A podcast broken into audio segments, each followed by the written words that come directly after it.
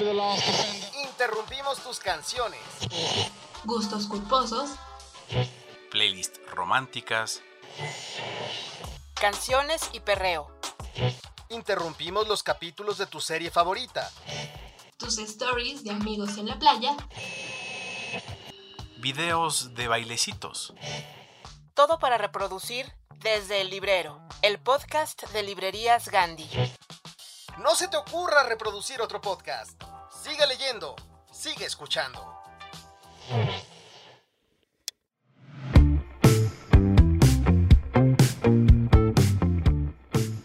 ¿Quién dijo que los niños solo leen historias de princesas y superhéroes? Yo soy Yara y el día de hoy vamos a platicar en el capítulo 33 de Desde el Librero con un escritor tan joven y mexicano como nuestra querida librería Gandhi. Es así. El representante internacional de la literatura infantil y juvenil mexicana, Jaime Alfonso Sandoval, nos contará sobre su leitmotiv, Vamos a platicar de los libros que han marcado su vida en radiografía literaria y nos dará un curso rápido para los que quieren escribir y echaremos coto. En Escucha para leer tenemos un fragmento de su última novela Tiempos Canallas y nos pondremos a platicar sobre la relación del extranjero, esta novela fundamental de Albert Camus y la banda The Cure en nuestra sección Música Les. Y en Cultura Les vamos, como siempre, a recomendarles actividades culturales en la Ciudad de México y en algunos otros lugares y, por supuesto, nuestras recomendaciones literarias. Comenzamos. Imágenes. Figuras retóricas. Sonidos. Compases. Temas recurrentes. ¿Cuál es la idea preponderante en la mente de Jaime Alfonso Sandoval? ¿Cuál es su leitmotiv?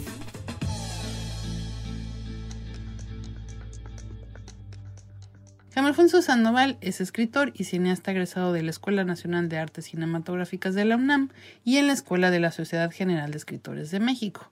Es periodista, guionista, hace cuentos, hace novelas. ¿Qué no hace Jaime Alfonso? Encontramos además entre sus colecciones de libros la trilogía Mundo Umbrío, por lo cual seguramente lo conocen. Los libros para primeros lectores también, que en algún momento alguien de ustedes se habrá cruzado con los libros de español de lecturas de la CEP. Así da ganas de regresar a la primaria. Hablando de la escuela, ¿sabías que a Jaime además le gusta visitar escuelas en diferentes estados del país para promover la lectura? Tiene muchísimos fans. Acaba de publicar, por supuesto, la novela que les acabo de mencionar, Tiempos Canallas. Es una novela de 556 páginas que se van como agua. La publicó en Editorial Océano de México con su sello Gran Travesía, la cual además cumple 15 años. Bueno, el sello, no océano. Por cierto, nosotros ya leímos la novela y nos llevó de viaje a la colonia Roma de la Ciudad de México, donde nos encontramos fantasmas, su característico humor, el terror que lo acompaña y los amores trágicos en tiempos traspuestos. Además, Jaime Alfonso cuenta con el Premio Barco de Vapor del 2006, dos veces ganó el Premio de Literatura Gran Angular en el 97-2001, que convoca Ediciones SM y Conaculta, el Premio del Cuento Filig en el 98, el Premio Nacional de Literatura Infantil de Ediciones Castillo Macmillan, el Premio de Cuento de Ciencia para Niños Instituto de Ciencia y Tecnología de la Ciudad de México, el Premio Nacional para Novelas Jóvenes Fenal Norma, entre muchos otros. Algunas de sus obras están traducidas al holandés, al inglés y al francés. Querido Jaime Alfonso, ¿cómo te vuelves escritor? ¿Cuál es tu leitmotiv? Yo termino escribiendo literatura después de un fracaso como eh, cineasta. Eh, yo por eso llegué a ser escritor. Yo estudié en el Centro de Estudios Cinematográficos, del, que en ese momento así se llamaba CUEC de la UNAM, en, en la Escuela de Cine de la UNAM, y yo estaba decidido a ser cineasta. Yo quería ser director de cine y contar además mis propias historias. El gran problema es cuando yo capté cuánto costaba hacer una película. Entonces, eh, recuerdo que en la película de tesis yo me acerqué, tenía veintitantos, 22, 23 años, y entonces este, yo le dije a mi maestro de tesis, esa es la película que yo quiero hacer para graduarme. Él revisó, era una, una historia que parecía un homenaje a Julio Verne con efectos especiales, con ciudades sumergidas. O sea, mi presupuesto eran 15 mil pesos y él me dijo que esa película, si se hacía, costaba 100 millones de dólares. Entonces me dijo, de ninguna manera voy a aprobarte a menos que me digas que eres el hijo de Carlos Slim. No voy a apoyarte para que hagas esto. Tienes que hacer otra historia. Todo lo que yo ponía, él me decía, es impagable hacer esto. Ubícate dónde naciste, dónde estás estudiando. Entonces me di cuenta y yo dije, es que todo cuesta. Entonces eh, hacer historias cuesta muchísimo dinero. Y esa historia que yo tenía ahí guardada, la guardé, la empaqueté, la puse ahí en un cajoncito al final salgo de la escuela de cine, no me voy a Hollywood, no, no llega ningún productor a darme 100 millones de dólares, sino que termino haciendo telenovelas como asistente del asistente del asistente. Yo llevaba cafés a las actrices, yo sacaba las copias y dije, bueno, estudié casi cinco años para esto, pero bueno, tengo que empezar por algún lado. Estudié en la industria, era lo que yo decía. La novela tuvo muy mala suerte, nos corrieron a todos. Entonces yo salgo a la calle, ya ni siquiera era llevarle cafés a nadie. Entonces en ese momento, cuando estaba yo desempleado, vi una convocatoria de novela juvenil y recordé, yo dije, pero yo tengo un guion, un guion ahí que escribí y que me dijeron que era imposible de producir, pues lo voy a hacer en forma de libro, en forma de novela, porque yo puedo hacer lo que yo, construir un mundo entero. Y son solo palabras, y con palabras puedes construir los mundos que tú quieras. Entonces lo que hice fue adaptarlo a forma de novela y la metí al concurso, concurso Gran Angular, que era la editorial SM que acaba de llegar a México, tenía un año nada más, y, dije, bueno, no importa, igual no gano, no me pasa nada, pero bueno, por lo menos quiero intentar. Y me hablan, tenía en efecto 24 años cuando termino el libro, y me dicen que había ganado el primer lugar. Además, creían que yo era un profesor de ciencia porque tenía muchas cosas de ciencia, etcétera. Entonces, en ese momento se me abrió la puerta y yo dije, oh, o sea que yo puedo seguir contando historias. Entonces, bueno, ahí me di cuenta que yo yo era un contador de historias independientemente del medio. Puedo contar historias en televisión, soy guionista también de televisión, estudié cine, puedo contar historias, pero yo quiero contar historias. Y creo que eso es como un, lo que me motiva es como un ADN de contador de historias que tengo desde que era niño. Desde que era niño, de hecho, le advertían a los demás niños de la colonia que no se juntaran conmigo, porque decía una mamá, me catalogó como alguien de imaginación peligrosa en ese momento, de hecho no me ofendí, sino que se me hizo, dije, muy interesante, ¿qué opine de eso? Porque claro, yo tenía un amigo, entonces mi amigo me decía, es que mi papá yo lo veo siempre en las noches que regresa a la fábrica, trabajaba en una fábrica. Entonces yo le dije, si lo ves de noche, seguramente debe ser un vampiro, si nunca lo has visto de día. Bueno, el chiste es que el niño empezó a desarrollar una fobia al papá, creyó lo que yo le decía, etcétera. Entonces yo pensaba que él estaba jugando el mismo juego que yo. El chiste era no decir que era un juego, e, era decir que yo le decía, debes de usar ajos, debes no sé qué. Y entonces, bueno, a partir de ahí todo el mundo decía que yo tenía una imaginación peligrosa. Yo creo que es una parte del ADN. Entonces, así yo termino en la literatura, por principio la literatura juvenil, a través de cuando yo me di cuenta que podía contar historias de muchas otras maneras, además de producir, porque una película cuesta, son fortunas, incluso la más pequeña, la más pequeña película cuesta. Y los tiempos, pues, nos decía un profesor, son geológicos en el cine. Eh, son mucho tiempo de aquí que se va armando un proyecto, se va armando un proyecto. Entonces, bueno, eh, yo dije, bueno, de aquí soy. Entonces empecé a publicar, a hacer historias y yo veía cómo los, lo podía colocar, si la colocaba en televisión, si la colocaba como cuento, si la colocaba como una novela. Y así llegué y ahí, ahí sigo después de más de 25 años. ¿Qué le dirías a los que tienen veintitantos y, y se quieren aventar a escribir, a contar historias, en realidad a seguir ese camino? Quien quiera escribir, que escriba quien quiera hacerlo, que lo haga. Y, yo siempre les digo, no se desanimen, porque obviamente cuando tú estás iniciando el proceso de escribir, te comparas siempre con un creador, ya hecho y derecho, porque lo típico es que digas, bueno, yo voy a escribir y, este, y esto va a ser como Harry Potter. Y yo les digo, es que ni siquiera en Inglaterra ha sucedido otro Harry Potter igual. O sea, esa es una historia casi única. O sea, ni siquiera ha habido otra escritora con esa misma boom ni ese éxito. Tú lo escribes porque quieres compartir la historia, no por el éxito. Porque si es eso, entonces mejor pones una pollería y seguramente vas a tener mucho éxito, si lo haces muy bien, claro. Entonces yo le digo, es por el placer y el gusto de contar historias. Y lean. La lectura es la escuela de un escritor y de una escritora. Y yo siempre les digo, lean, lean como lector y luego lean como escritor o como creador. Cuando lees como creador, primero, yo siempre leía los libros dos veces. Primero lo leía para saber la historia y luego lo volví a leer para ver cómo estaba escrito. Como voltear un reloj o una máquina y ver cuáles son los engranes de ese proceso, por qué sirve, por qué me atrapó, por qué estoy aquí. Entonces, y es el libro, incluso los malos libros son una escuela, te dicen cómo no hacer un libro. Entonces, siempre vas a aprender algo de un libro, siempre vas a aprender. Eh, Benito Taibo dice que todos los libros son de autoayuda, excepto los de autoayuda, pero yo digo que los libros siempre tienes que, siempre te van a enseñar algo, incluso hasta cómo no hacer algo, te lo, lo vas a aprender. Entonces, yo les digo, uno, lánzate a escribir, no te frustres por los fracasos, porque son parte del proceso, porque todos los escritores han pasado por ahí. Y dos, lee, lee y lee. A la hora de que tú escribes, quisiera saber cómo funciona tu papel como guionista, cómo funciona el cuentista, cómo funciona el novelista, en realidad, cómo trabajas esos frentes. La mayor diferencia entre eh, escribir, por ejemplo, para televisión o escribir literatura es que en uno trabajas normalmente solo, cuando haces literatura, cuando hago mis libros, mis novelas, y cuando eres un guionista, trabajas en un equipo de trabajo. Entonces es un proceso distinto, porque tú no eres dueño, para empezar, a veces ni siquiera de la idea principal que estás desarrollando. Te invitan y es un coche que ya está en marcha, un tren que va en marcha, con que a alguien se le ocurrió, y le dice, súbete ya es que camine esto. Entonces, y además no eres el único, porque como la producción o los medios audiovisuales van a una velocidad tal que no te puedes sentar a esperar a la musa que te inspires porque tienes que entregar cada ocho días 80 páginas o lo que sea. Entonces tienes que hacer un, un, guion constante. Entonces normalmente lo que se hace es un trabajo más industrial, que hay un momento de creación y luego hay un momento de puro oficio te tienes que sentar, tienes que entregar 15 páginas de diálogos, tienes que armar todo, tienes que revisarlo, tienes que mandarlo, ver. Entonces ahí te basas mucho en lo que se llama estructura.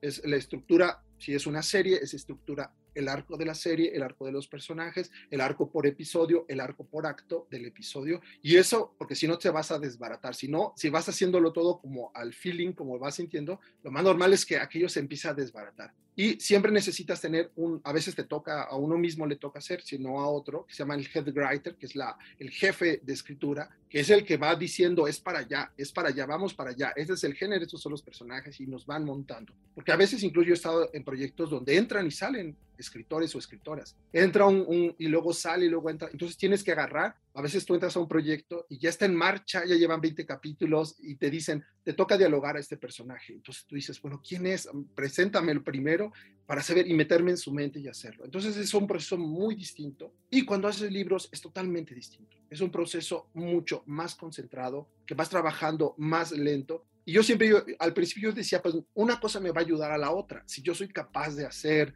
40 páginas en un día o en dos días, seguramente voy a hacer novelas en dos días. Pues no, jamás pude hacer lo mismo, no pude equipararlo, porque son procesos mentales distintos. Entonces me di cuenta que una cosa es desarrollar un guion de una manera industrial y otra cosa es hacer una novela, que requiere otro tipo de tiempo, otro eh, un tipo de descanso y un tipo de proceso. Pero de alguna manera tengo un entrenamiento para los dos. Lo que sí me ha servido muchísimo a ser guionista es que ahí el oficio es lo importante.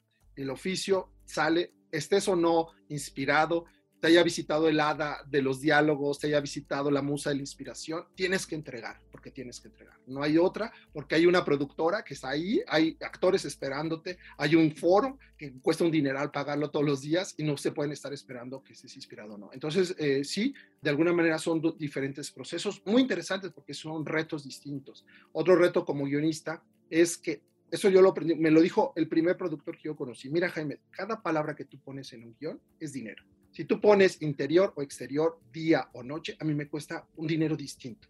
Si tú pones que el personaje va con un perro, yo tengo que pagar un entrenador, así nada más pase por atrás. Si tú pones que sale a la calle y está lloviendo, yo tengo que contratar una cisterna y tengo que contratar un camión cisterna con efectos especiales para que llueva. Esa frase que tú pones a mí me cuesta. Entonces a veces te dicen, mira, solamente tengo cuatro actores, dos locaciones y una bala, que es el efecto especial. Con eso hazme un capítulo.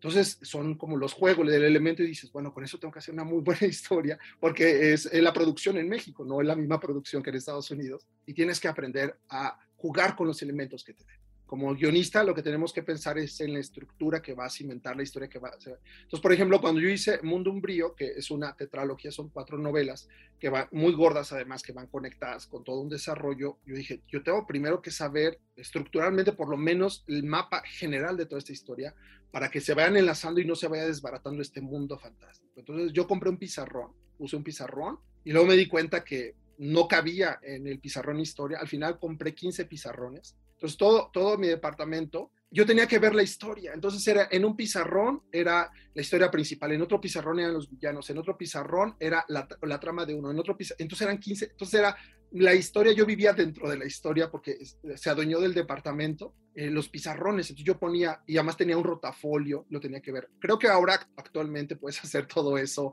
ya hay aplicaciones para hacer eso, para hacer pizarrones virtuales, para hacer todo eso, pero yo todavía estoy en el proceso híbrido porque todavía sí necesito ver el pizarrón, sí necesito ver. Y ese libro, por ejemplo, yo hice lo que ya es, se llama Mundo Umbrio, yo hice la Umbriopedia, que yo tenía que hacer una enciclopedia de ese universo para yo saber cómo, cómo funcionaba el sistema, los sistemas políticos, los sistemas sociológicos, los sistemas de magia, los sistemas familiares. Entonces había cosas que no aparecen en los libros, pero yo tenía que saber cómo funcionaba. Entonces hice una cosa que tiene como unas casi 900 páginas, que además hay hasta mapas que yo dibujaba y desplegaba todo eso. Entonces normalmente yo necesito ver como los mapas, los mapas mentales de mi historia, los arcos de los personajes, los arcos por capítulo, y tiene que ser visual. Yo a partir de ahí no me pierdo, entonces ya yo voy conectando, pero sí tengo que verlo. Entonces, bueno, sacrificando muros, pero así lo hago. ¿Tú notas que existe una diferencia entre escribir literatura juvenil y la literatura secas? Ya sé que es un debate que todo mundo tiene, pero quisiera saberlo cuál es tu punto de vista. Ya sé por dónde va tu respuesta, pero es importante dejarlo aquí puesto en la mesa del podcast. Lo principal que yo noto cuando hago, yo digo que hago literatura para jóvenes lectores independientemente de su edad, porque hay jóvenes lectores independientemente de su edad. Hay lectores jóvenes porque por alguna razón de su vida no interrumpieron la lectura, solo leyeron en el colegio y no volvieron a leer y están retomando la lectura a los 40, 50, 60, 70 o más años y jóvenes lectores también en edad y en, experiencia. Entonces yo, yo, siempre pienso, por ejemplo, cuando escribo literatura para jóvenes lectores, que debe ser una literatura que debe tener una puerta muy amable que de alguna manera sostenga, porque por ejemplo sostener la atención de un adolescente o de un joven lector no es cualquier cosa, tampoco de un niño, sobre todo con tantos estímulos que existen actualmente. Entonces, primero atrapar la atención y luego sostenerla. Y a partir de aquí tú puedes hacer lo más profundo que puedas hacer, los temas que tú quieras. Incluso yo he tocado temas muy duros en libros para niños, he tocado temas de violencia, temas de salud mental, eh, temas de duelo, temas de autolesión, en libros que aparentemente son para niños. Pero si sabes cómo, de alguna manera, que el libro sea accesible para tu lector. Eso es muy importante. Entonces, para mí, yo siempre me fijo que sean libros accesibles y a partir de ahí, bueno, ir haciendo nivel. Y yo siempre siento que mis libros también son, son libros para jóvenes, son libros puerta. Y es un libro puerta a la literatura. A partir de ahí, ese libro va a ser otra puerta a otro libro, a otro libro, a otro libro. Esa es mi esperanza. Que esos lectores que lleguen a uno de mis libros, de pronto digan, quiero saber más, quiero saber más de esto, del otro, y de ahí se vayan a otros libros.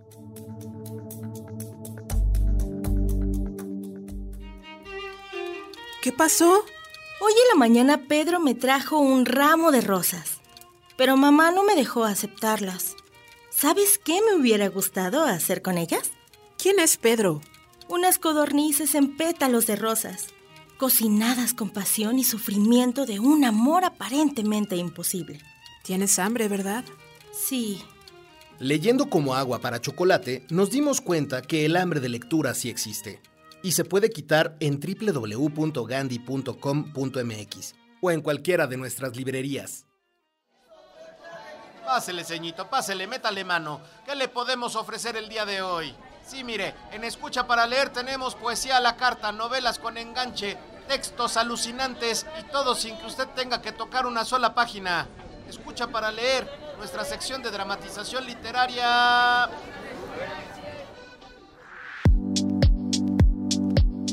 ¿Qué hola? ¿Cómo están? ¡Qué gusto! Soy José Luis Prueba, creo que ya lo saben, porque bueno, pues aquí aparezco a cada rato. En este pod hemos estado platicando con Jaime Alfonso Sandoval y su nueva novela, Tiempos Canallas, salió a relucir. Pero, oigan, ¿no les da curiosidad? ¿Qué dicen las cartas fantasmales que pueden encontrarse en un edificio de la colonia Roma? Bueno, no hay problema. Por eso dramatizamos un fragmento de una de esas cartas para ustedes. Va un cacho de los tiempos canallas. Un año después me preparaba para dejar la calurosa Madrid por un sombrío y lluvioso México, del otro lado del mundo, donde me esperaba el verano más terrorífico de mi vida. ¿Por qué terrorífico se estará preguntando, estimada A? Tal vez debo decir que también fue fascinante. Por eso le voy a relatar en mi siguiente carta que tampoco es mi intención dar demasiada información, recuerde, el secreto son las dosis. Sé que hice una promesa, abrí lanzando el anzuelo de que nos unía a usted y a mí una historia de fantasmas. Bien, aunque eso es totalmente cierto, temo que mis fantasmas aún se están preparando y corren de un lado a otro ajustándose el ectoplasma para salir a escena. Pero no quiero desilusionarla, así que le contaré ya mismo una pequeña historia. Le pido que estire un poco más su paciencia, solo un poco vamos.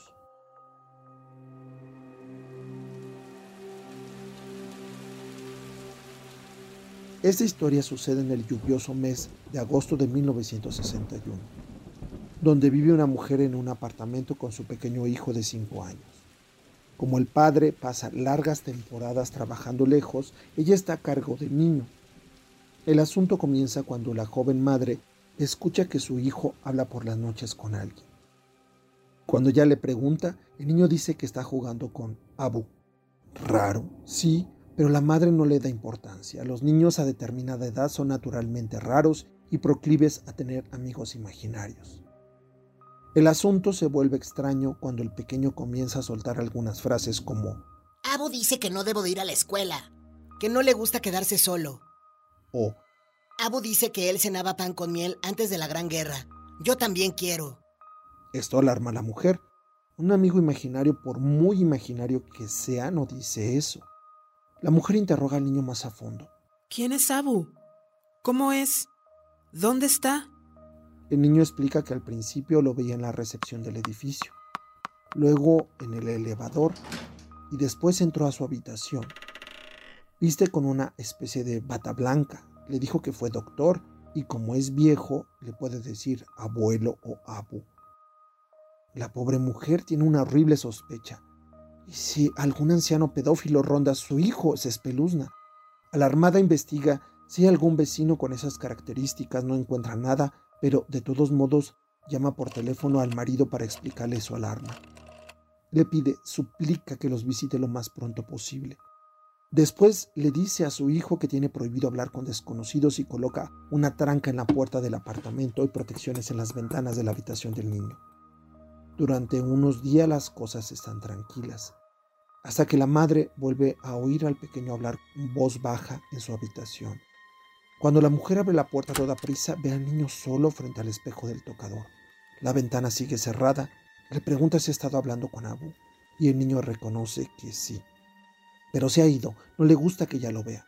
Entre gritos, la joven madre le recuerda las advertencias. Abu dice que él no es desconocido, aseguró el pequeño con cierto reproche. Él ya vivía aquí y dice que estás muy nerviosa, que te irás pronto y él y yo estaremos juntos. A partir de ahí, la mujer no deja que el niño duerma solo, por ningún motivo. Pone crucifijos en las habitaciones y le dice al pequeño que no importa lo que diga Abu es peligroso y no debe hablar con él. En este punto ya no está segura de nada si se trata de un vecino pervertido, de los atisbos de una enfermedad mental o de una presencia que no es de este mundo, pero la mujer confía en que el marido volverá pronto y pondrá orden. Las cosas vuelven a un cauce tranquilo por unos días, hasta que una semana después la madre baña al hijo en una tina y el pequeño comienza a cantar una canción extraña. Mi cabra con panza rellena, como vieja gaita, hace ve, ve, ve. La mujer intenta dominar su terror y le pregunta dónde aprendió esa tonada. El pequeño guarda silencio. Ella insiste. ¿Fue Abu? El pequeño continúa en silencio, el mismo que usa cuando sabe que ha hecho algo malo. ¿Dónde está? Insiste ella. Y el pequeño con la vista baja dice una única palabra. Aquí. La madre siente un golpe de terror, como si el cuarto del baño se cargara de electricidad. Se gira para tomar la toalla que ella misma acaba de dejar en un banco cercano, pero ahora está vacío. La toalla ahora se encuentra a unos metros en el pasillo que conduce a las habitaciones. La mujer cada vez más aterrada sale. Es apenas un instante cuando escucha el portazo. El baño se ha cerrado con su hijo dentro. No consigue abrir, se ha puesto el seguro. Grita, golpea Llama a su pequeño, alcanza a oír que el niño murmura algo como No, no puedo. A mamá no le va a gustar. Finalmente la mujer toma una lámpara con base metálica y la usa para romper el picaporte y entra al cuarto de baño. Su hijo sigue en la tina y mira fijamente algo. La madre sigue el rastro de la mirada y alcanza a ver por el espejo el reflejo de un viejo de ojos astutos y bata blanca. El anciano se desliza y se pierde por el borde del espejo. La mujer toma a su hijo Lo envuelve en una toalla y sale desesperada del edificio. Corre por la calle con el corazón en los oídos. El horror ocupa todos sus pensamientos. La hace ver la silueta del anciano en un reflejo de los cristales, ventanas, escaparates. Ni siquiera se da cuenta de cuando cruza la calle para llegar a un parque y un coche impacta contra ella.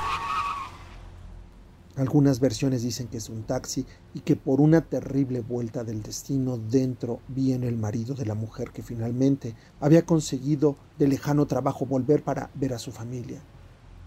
Esto no me consta, pero lo cierto es que según testigos el niño no le pasó nada. La madre lo protegió con su propio cuerpo.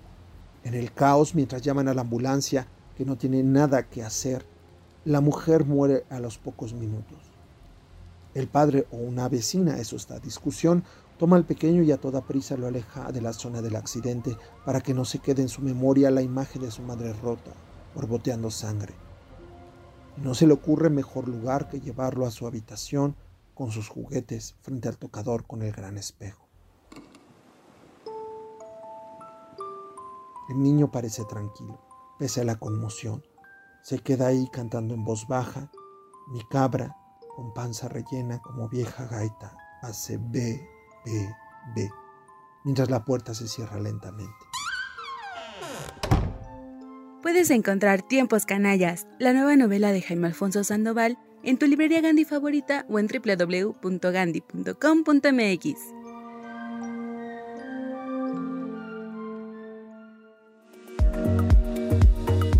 A pesar de los riesgos que en algunas ocasiones puede provocar lo nerd, ser un ratón de biblioteca o de librería no es una mala opción. La aparente tranquilidad que los caracteriza solo esconde aquello que les sucede. Mientras están sentados o acostados, ellos viven lo que muy pocos pueden experimentar.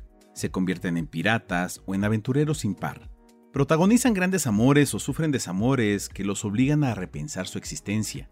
Se sumergen en las ideas, descubren mundos que parecen imposibles y, por supuesto, se adueñan de las llaves que pueden abrirles muchas de las puertas que encontrarán al paso de los años. Por esta razón, en el número de abril de Lee Más, que tuvo como editor invitado a Rodrigo Morlesín, lo dedicamos a los ratones de biblioteca. Para lograrlo, invitamos a muchos de los que conocemos, a los escritores y los ilustradores de libros infantiles y juveniles de varios lugares del mundo. A todos les preguntamos lo mismo y todos nos respondieron de maneras distintas. Cuando escucharon la voz que les decía, ¿cuál fue la mejor travesura que hiciste en tu infancia? Recibimos respuestas de lo más variadas. Algunos eran muy bien portados, otros emprendían acciones que parecían muy peligrosas, algunos más eran rebeldes, y como debe de ser, no faltaron los que se asomaron con nostalgia al pasado y nos hablaron de la nieve lunar. Así pues, esta entrega de nuestra revista consiste en un doble encuentro de los ratones de biblioteca o de librería. En él se muestran las voces y los dibujos de los ratones que crean historias, y por supuesto, también está tu mirada ratonil, que recorrerá las palabras y las imágenes para descubrir o reafirmar lo que todos sabemos. Vale la pena correr el riesgo de ser un nerd y siempre leer más. Puedes conseguir este número en todas las sucursales de Gandhi o en gandhi.com.mx.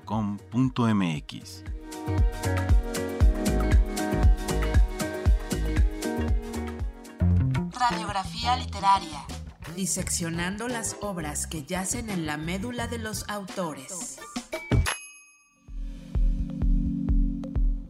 Jaime, en esta sección de radiografía literaria vamos a estar de chismositos contigo para que por favor nos cuentes cuáles son los libros y lecturas que han sido importantes para ti en tu formación como lector y como escritor.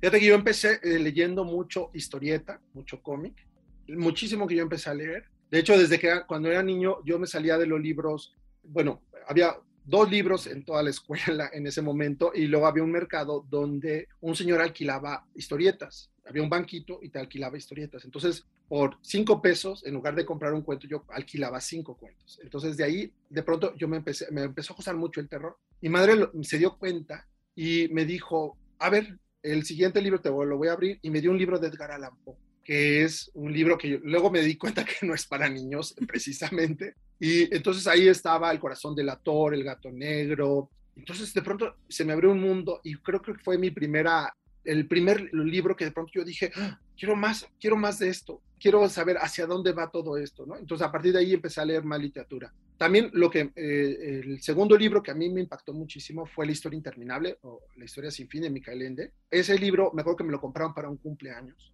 yo ni siquiera sabía de qué iba. Me llevaron a un lugar, yo vivía en una, ciudad pequeña de Michoacán, me llevaron a la capital, a Morelia, y mi madre me dijo, escoge un libro. Yo escogí el más gordo que vi porque dije, ahora me va a durar mucho, entre más gordo lo vea, más me va a durar, y escogí ese libro, La historia interminable. Ese libro me marcó tanto que cuando yo lo acabé, tenía 10 años, yo dije, bueno, quiero saber qué más sigue la continuación. Me dijeron, es que ahí acaba. Yo dije, pero dice la historia sin fin, tiene que continuar. Entonces dije, bueno, es que la historia continúa en sí misma. Entonces yo dije, bueno, a los 10 años yo dije, claro, se me hizo facilísimo, yo dije, bueno, si no hay otro libro, si no está la continuación, la voy a hacer yo. Además yo la ilustré, creo que llegué al capítulo 4 o 5, seguramente era una cosa horrorosa, era un fanfic, realmente una fanfiction, pero ahí me di cuenta que si había un libro que no existía y yo quería leerlo, tal vez yo lo podía hacer. Entonces, obviamente después de muchísimos años de estudio me di cuenta que sí lo podía hacer, pero necesitaba todo un proceso de estudio. Entonces, bueno, son eh, algunos libros que me fueron marcando. Otro libro que me marcó, por ejemplo, fue eh, La Odisea. Y ese es, primero lo tengo que contar el paso previo de la Odisea, que fue El Cantar del Mío Cid. El Cantar del Mío Cid lo leí en secundaria porque nos obligaron a leerlo. Y recuerdo que el grupo, nadie entendió nada. Todo el mundo decía, ¿pero en qué idioma está? Y decían, bueno, en castellano, sí, pero castellano del siglo XIII. Nadie entendía absolutamente nada del libro. El maestro decía, léanlo y háganle el resumen no había internet para sacar el resumen, que es lo que luego los chavos hacen ahora. Entonces todo el mundo sufrió, como que entró en coma, decían, bueno, si esto es la lectura, no quiero volver a saber nada. Y después en preparatorio un profesor nos dio a leer la Odisea. Entonces todo el mundo dijo, no, o sea, esto es más antiguo todavía. Pero este profesor nos estableció puentes, puentes a la, hacia la lectura. Entonces él lo que nos, nos empezó a contar toda la historia alrededor, la ciudad-estado, los monstruos, la mitología, y nos dijo, este es el origen de todas las historias de aventuras que van a ver. De la última película de superhéroes está aquí. Ese es el origen que va a nutrir todo. Esa es la historia de todos los viajes de todos los héroes. Entonces de pronto, ahí también se me abrió el mundo. Yo dije, ah, también quiero hacer esto, ¿no? Todas las historias de viajes, todas las historias son de alguien que viaja, alguien que se va o alguien que llega. Entonces a partir de aquí fui descubriendo todo esto y él nos conectó obviamente a la literatura latinoamericana, a Juan Rulfo, a Borges, a Cortázar, con este profesor. Entonces cada escalón de lectura y cada libro me iba como conectando con otro distinto, con otro distinto, con otro distinto. Y esos fueron libros que me fueron marcando. Luego encontré la ciencia ficción a Kurt Vonnegut con Matadero 5, y en el momento, porque todo el mundo decía, claro, es que la ciencia ficción son aves espaciales y ya. Y cuando me encontré a Corvo y Matadero 5, yo dije, es que esto es impresionante, porque es ciencia ficción y al mismo tiempo es una novela sobre la guerra y sobre Dresde y sobre la destrucción y sobre viajes en el tiempo y sobre filosofía y sobre todo, ¿no? Entonces, de pronto así me volaba, cada libro que me volaba a la cabeza, pues me daban más ganas de escribir. Y entonces yo lo que normalmente hacía era copiar a quien yo eh, idolatraba. Entonces había cuentos míos rulfianos, cuentos míos este, como homéricos, cuentos míos cada uno de ellos, hasta encontrar mi voz, ¿no? hasta encontrar quién es Jaime Alfonso Sandoval.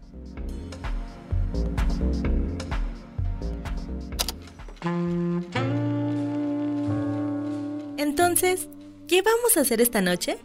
No sé, tú dime, ¿qué quieres hacer? ¿Y si leemos poesía de verso en beso? ¿No prefieres ir con mis amigos y después a mi casa?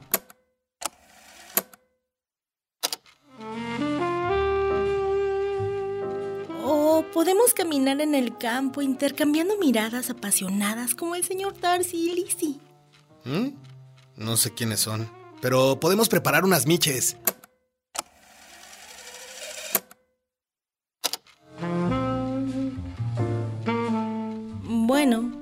Solo ver una película. Hoy hay partido. Un romance de cuento solo se encuentra en www.gandhi.com.mx o en cualquiera de nuestras librerías. A través de las letras y de su voz, José Luis Trueba Lara nos lleva por las historias que están en la historia con H mayúscula. We shall never surrender. Pásale. Esto es Desde la Trinchera. Qué ole, qué gustazo estar con ustedes. Ya saben, soy José Luis Trueba y ahorita vamos a platicar de algunos libros que se publicaron hace tantitos años. Pensemos por un momento en lo que estábamos conversando con Jaime Alfonso Sandoval.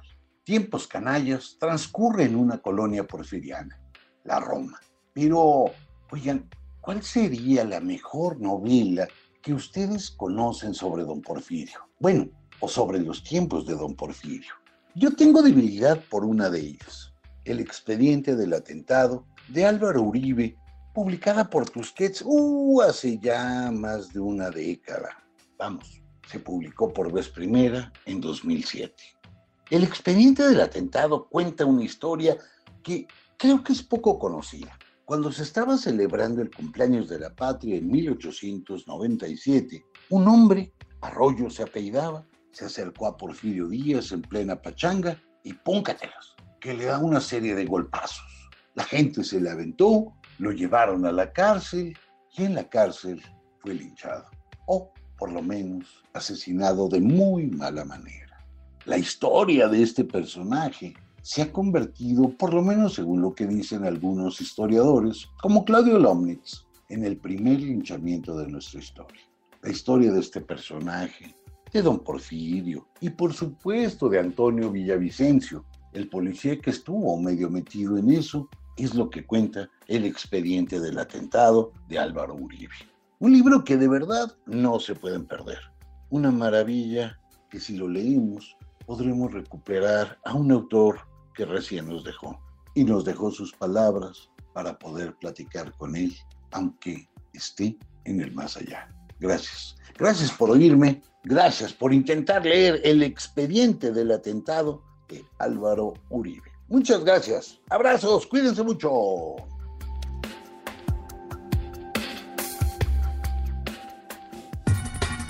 Todo el mundo te dice que leas. Te enumeran los beneficios de la lectura. Desde chiquito, durante la adolescencia y la adultez, te advierten sobre lo bueno y muy bueno que es leer. Pero la verdad es que te da flojera. Librerías Gandhi tiene la solución. No leas. Haz como que lees. Visita cualquiera de nuestras librerías. Pregunta a nuestros asesores qué libros comprar. Lee las contraportadas. Apréndete los nombres de los autores y los títulos de sus libros. Y lo más importante, nunca salgas de casa sin un libro bajo el brazo. Del libro a la canción. De la literatura al rock, al pop y hasta al punk. Sube el volumen. Esto es Música Lees. La influencia de la literatura en la música que escuchas.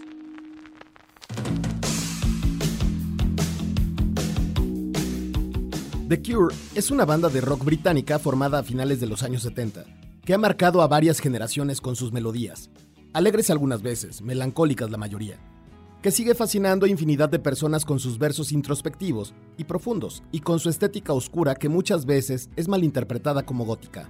Pasando por géneros como el post-punk, el new wave e incluso el pop, la banda liderada por el guitarrista Robert Smith ha tomado influencia de la literatura en muchas de sus canciones como veremos a continuación.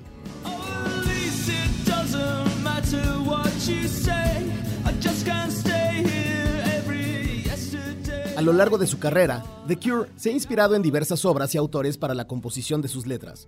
Por ejemplo, uno de los escritores favoritos de Robert Smith es Franz Kafka, figura que propició la creación de temas como A Forest, At Night y A Letter to Elise, canción que hace alusión a Cartas a Felice, libro epistolar que reúne la correspondencia que Kafka le escribió a su amada Felice Bauer.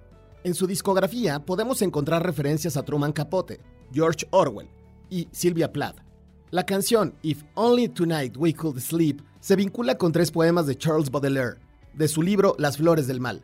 Estos son La Metamorfosis del Vampiro, La Muerte de los Amantes y La Antorcha Viviente.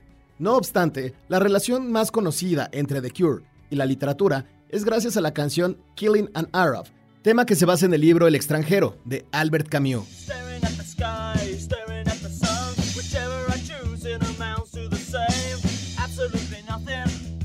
Albert Camus fue un escritor francés, premio Nobel de Literatura reconocido por sus ideas filosóficas orientadas al estudio de lo absurdo. Para Camus, la existencia no tiene ningún sentido y da lo mismo lo que el ser humano haga o deje de hacer, ya que nuestras decisiones son intrascendentes y el verdadero objetivo de la vida es la creación de un sentido particular que le permita a cada individuo formar su propio porvenir. tal como lo aborda en sus obras La peste, La caída, El mito de Sísifo y El extranjero.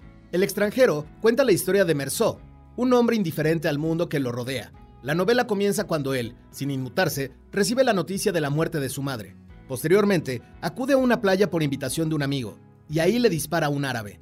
Merceau es condenado a muerte, sin embargo, no muestra nada de arrepentimiento y acepta su destino resignado. Justamente la escena donde Merceau se encuentra en la playa, impasible después de haber matado a un hombre, queda plasmada en esta canción que transmite perfecto la apatía del personaje con los versos del coro. Estoy vivo, estoy muerto, soy el extranjero.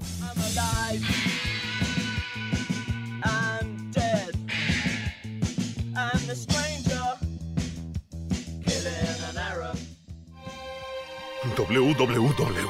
Punto. Gandhi. Punto. Com. Punto. MX.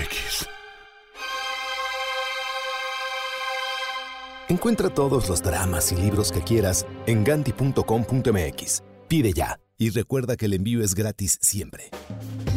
El sano cotorreo es esa costumbre que tienen las personas de hablar entre ellas, cual si fueran aves coloridas, divertidas y sobre todo cotorras. ¿Qué tiene que ver un cotorro con nuestros invitados?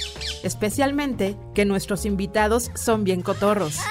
Les gusta el jijiji y el jajaja, los libros y echarse una buena platicada. Esto es Echando Coto.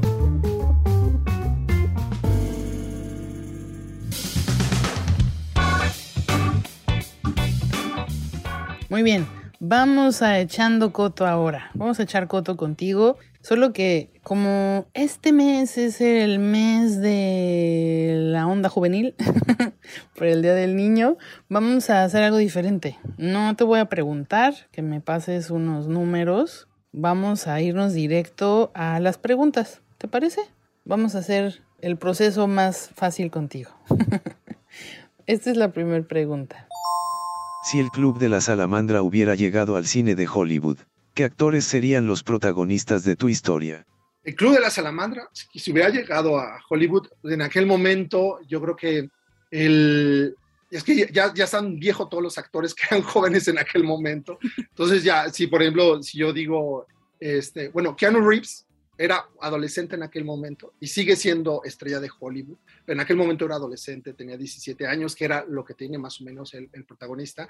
Era como mi personaje perfecto, porque además él encarnaba la fusión de muchas culturas, porque realmente son muchas razas y muchas culturas. Y era, es la historia de un chico que se llama Rudolph Green, que a su vez es la fusión de muchas nacionalidades y al mismo tiempo no tiene ninguna nacionalidad y él es el que va a llegar, llevar la historia. Y creo que él hubiera sido como el protagonista perfecto, ya ahorita sería el, el, el, abuelo o el papá o algo así, pero él hubiera sido el protagonista perfecto y me hubiera encantado, bueno, todo el mundo siempre me pregunta que este, si me gustaría que mis libros se adaptaran.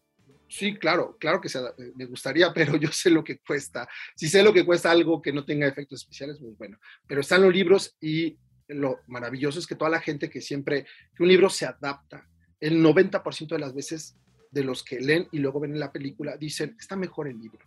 El libro que son palabras. Esas palabras son mejores, más poderosas, más evocativas que todos los efectos especiales que puedan comprar 300 millones de dólares. Entonces digo, bueno, por lo menos tengo eso. Perfecto, déjame hacerte otra más.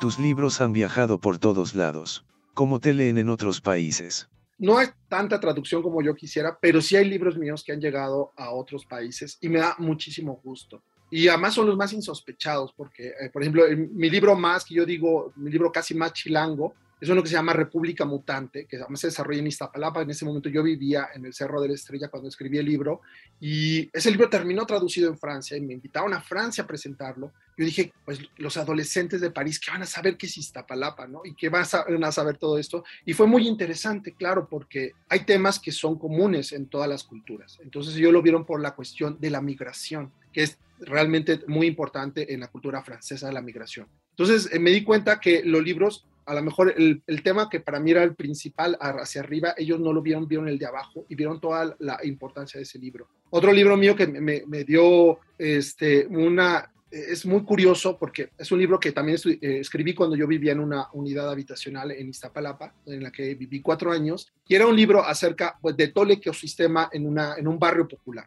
Es un barrio popular, es una historia para niños que también ha, sido teatro, y se llama Unidad Lupita. Y entonces era como, eh, como era realmente, como son las colonias, como cada, además cada departamento tenía un negocio adentro, en uno cortaban el pelo, en otro era una capilla, en otro un señor vendía churros, entonces era una unidad habitacional, al mismo tiempo era un centro comercial, al mismo tiempo en un lugar había credero de perros y todos los departamentos eran de 40 metros cuadrados. Y yo ahí viví cuatro años y yo escribí un cuento, un cuento que es un cuento de hadas alrededor eh, de alguien que llega en este lugar que está caótico, que se va, que encuentra una forma de vivir en convivencia. Pero todo para mí era un cuento real, totalmente real. Y en España, se publica en España, dijeron que era muy lindo el realismo mágico. Yo dije, pero no es realismo mágico, es realismo de Iztapalapa.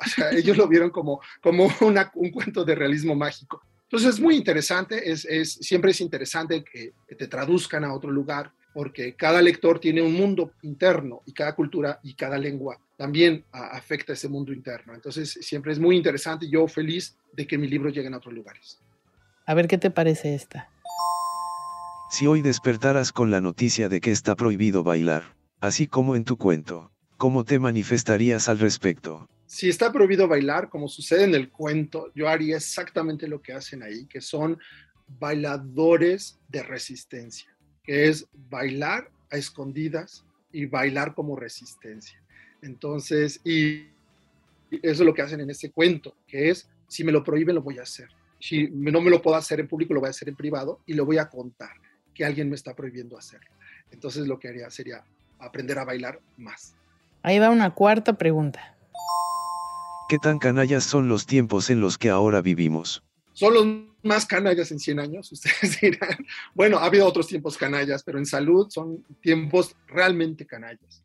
Todos pasamos por unos, ahora el planeta entero, planeta entero, ricos, pobres, famosos, desconocidos, de todas las etnias de todo el mundo, están pasando por el mismo tiempo canalla. Entonces es, algo, es una gran prueba. Eh, no es la única vez que ha sucedido en el planeta, pero nos toca a nosotros. Entonces son tiempos canallas que yo espero, porque todo tiempo canalla es un tiempo duro, pero tiene un final. Ya déjame darte el pilón, unas cinco, vamos por la quinta. Cuéntanos la peor travesura que hayas hecho cuando eras niño. La peor travesura que hice cuando era niño fue cuando enterré a mi hermano, eh, vivo, obviamente.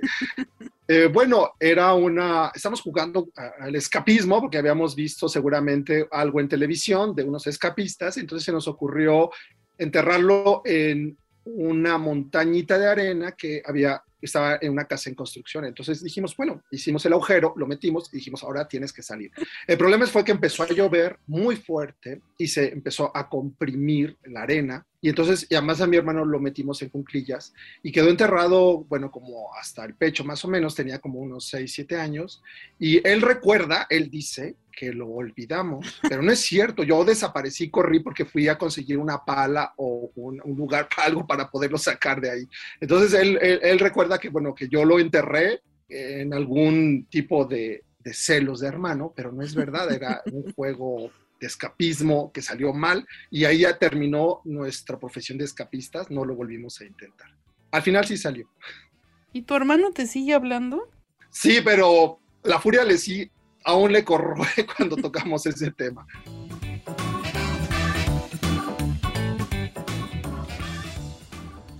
Mi amor. ¿Qué, qué, chiquita? Mi amor, ¿qué, ¿qué crees? Ay, qué mi chiquita. Es que qué- tengo que decirte algo que... Ay, dime lo que quieras, mamacita. No sé si te va a gustar o no, Ay, ¿cómo pero no? estamos embarazados. ¿Estás embarazada? Terror. Libros de todos los géneros y corrientes. En librerías Gandhi. En esta sección hablaremos sobre las noticias más importantes en el mundo cultural. Comentaremos sobre las novedades editoriales y tendremos entrevistas con actores y personajes de la cultura mexicana e internacional. Esto es Cultura Lees, la sección informativa de Desde el Librero. Esto es lo más relevante del mundo de la cultura. Esto es Cultura Lees.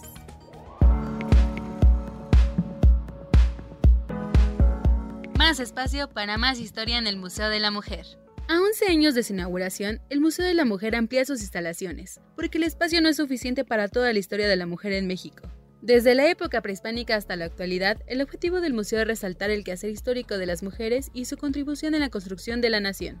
No es una tarea fácil, pues, por años, ha sido una historia olvidada. Para la ampliación se llevaron a cabo siete años, no por las dimensiones, el problema fue que se encontraron vestigios arqueológicos, y entonces esto llevó a que hubiera que esperar a que se hicieran todos los trámites habidos y por haber. Explica Patricia Galeana, directora del museo. Los dos nuevos espacios ya están disponibles y fueron inaugurados con una exposición de Leonora Carrington, para que puedas visitarla durante el mes de abril.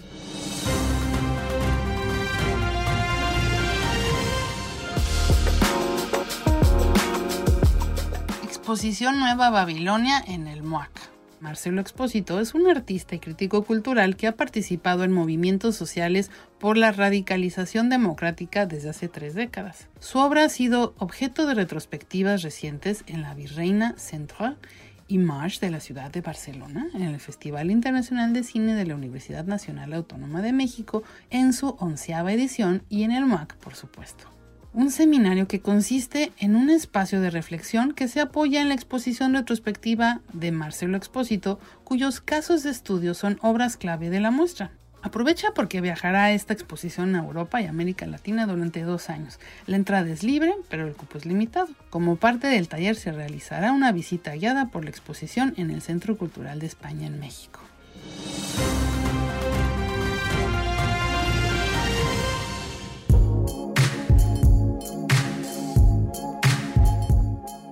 Entrevista a Sola Jesus, la magia y el poder de la música.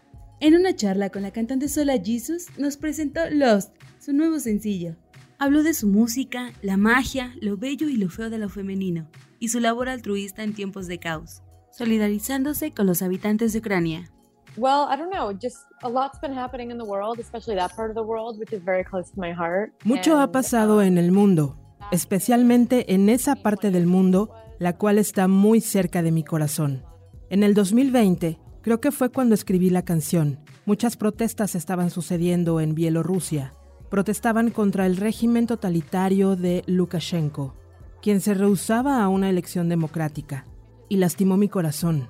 Y quería escribir una canción. Escribí una canción inspirada en la situación para canalizar esa tristeza que tenía, y fue muy espiritual, muy ruidosa y muy apropiada para lo que sentía. Y desde que Rusia prácticamente invadió Ucrania, empecé a pensar qué podría hacer para juntar dinero para los esfuerzos humanitarios en Ucrania y tenía esta canción que la gente me había pedido publicar. Quizá la puse en línea antes y la quité luego, y pensé, voy a hacer un lanzamiento formal de la canción para recaudar fondos. Y estoy muy orgullosa de eso, de poder usar esta canción para ayudar de alguna forma a las personas de Europa del Este, en particular a las de Ucrania. Para disfrutar de toda la conversación, entra al canal de YouTube Revista Lee Más de Gandhi.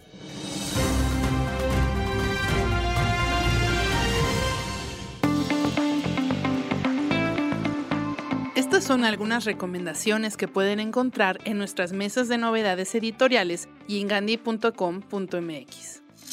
Placeres violentos de Chloe Gong en Océano Gran Travesía. Cuando Juliette cae de la facción escarlata regresa del extranjero para tomar posesión de su legado, sucede un fortuito encuentro con Roma Montagoy, heredero de los Flores Blancas, los acérrimos rivales de su padre y de su abuelo. Ha venido a trastocarlo todo. Pasión y traición son dos palabras que definen bien la ilusión del primer amor. Una versión del Romeo y Julieta del Shanghái, pero en 1920. Así lo describe su autora Chloe Gong, la joven escritora que ya es un bestseller del New York Times nos lleva a la guerra entre dos facciones que en pleno 1926, que inunda de sangre las cauces del río Hongpu de la ciudad Shanghái, una ciudad indefensa ante las garras del caos. Juliet y Roma unen fuerzas para llegar al fondo de la situación, porque han muerto muchos y otros por un misterioso contagio estén infectados. Ya tenemos una versión en español del debut literario de Chloe Gong para disfrutar y emocionarnos en cada página llena de misterio y dosis de suspenso. Neandertales, de Rebecca Greg Sykes por Crítica México y Planeta de Libros México. Desde su descubrimiento hace más de 160 años, los neandertales han pasado de ser vistos como los perdedores del árbol genealógico humano a ser considerados homínidos de primera categoría. En Neandertales, la autora nos cuenta la experiencia en las investigaciones punteras sobre el Paleolítico para compartir nuevos conocimientos acerca de nuestros primos lejanos. Derribando los tópicos que los representaban como brutos harapientos por páramos helados, Aquí, los neandertales se nos revelan como humanos curiosos e inteligentes, conocedores de su mundo. con creatividad tecnológica y capacidad de adaptación al medio. Se extendieron por vastos territorios de tundra y estepa, pero también merodearon por los bosques y atravesaron el Mediterráneo, y, por encima de todo, lograron sobrevivir más de 300.000 años. En una época en que nuestra especie no se enfrenta a grandes amenazas, estamos obsesionados por lo que nos hace especiales. Pero una gran parte de lo que nos define estaba también en los neandertales, y su ADN se encuentra aún dentro de nosotros. La organización, la cooperación, el altruismo, la pericia artesanal, el sentido estético, quizá incluso el deseo de trascendencia más allá de la muerte. Solo comprendiendo a los neandertales podremos conocernos de verdad a nosotros mismos. Ciudad en llamas de Don Winslow en HarperCollins, México. Todo sucede en el año de 1986 en Providence, estado de Rhode Island, en Estados Unidos, una historia donde Don Winslow nos lleva a un pueblo, a un hogar, una ciudad en llamas, para conocer a Danny Ryan, un joven de 29 años, es un estibador, trabajador, esposo cariñoso, amigo leal y ocasionalmente músculo del sindicato del crimen irlandés que supervisa gran parte de la ciudad. Tiene una buena vida, pero Danny anhela algo más y sueña con comenzar de nuevo, en algún lugar lejano. Entonces estalla una guerra entre facciones, de mafias, rivales, y Danny no puede escapar. Ahora debe proteger a su esposa, a sus amigos cercanos y al único hogar que ha conocido. La primera novela de una épica saga de crímenes del autor más vendido del New York Times de la trilogía del cartel y la fuerza, un libro que ha sido escrito por décadas y el autor regresa a su hogar para situar las escenas de esta historia. Stephen King lo describe como uno de los mejores narradores de historias de Estados Unidos. ¿Te unes a esta batalla? Una historia azul de Jean-Michel Maupois por Círculo de Poesía. Te bañas en el sueño, pierdes tu equilibrio. Tu pensamiento no tiene fondo. El tiempo te agujera y te vacía. Tú quisieras hacer una escala bajo un nuevo azul. Te gustaría sentarte en el fondo del mar, como los dioses en el cielo, acomodados en círculos alrededor de un pozo del que regresan. De vez en cuando, un alma, una mirada de hombre, un corazón de mujer, o algunos libros muy viejos cuya tinta violeta se ha desvanecido. Eres un pozo de carne lleno de quimeras. Es un fragmento cortesía de Círculo de Poesía, con la traducción de Valeria Guzmán Pérez.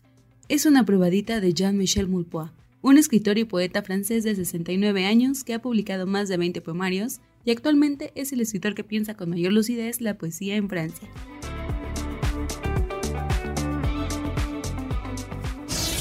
W, W, W. Punto. Gandhi. Punto. Com. Punto. MX. Encuentra todas las aventuras y libros que quieras en ganti.com.mx. Pide ya y recuerda que el envío es gratis siempre.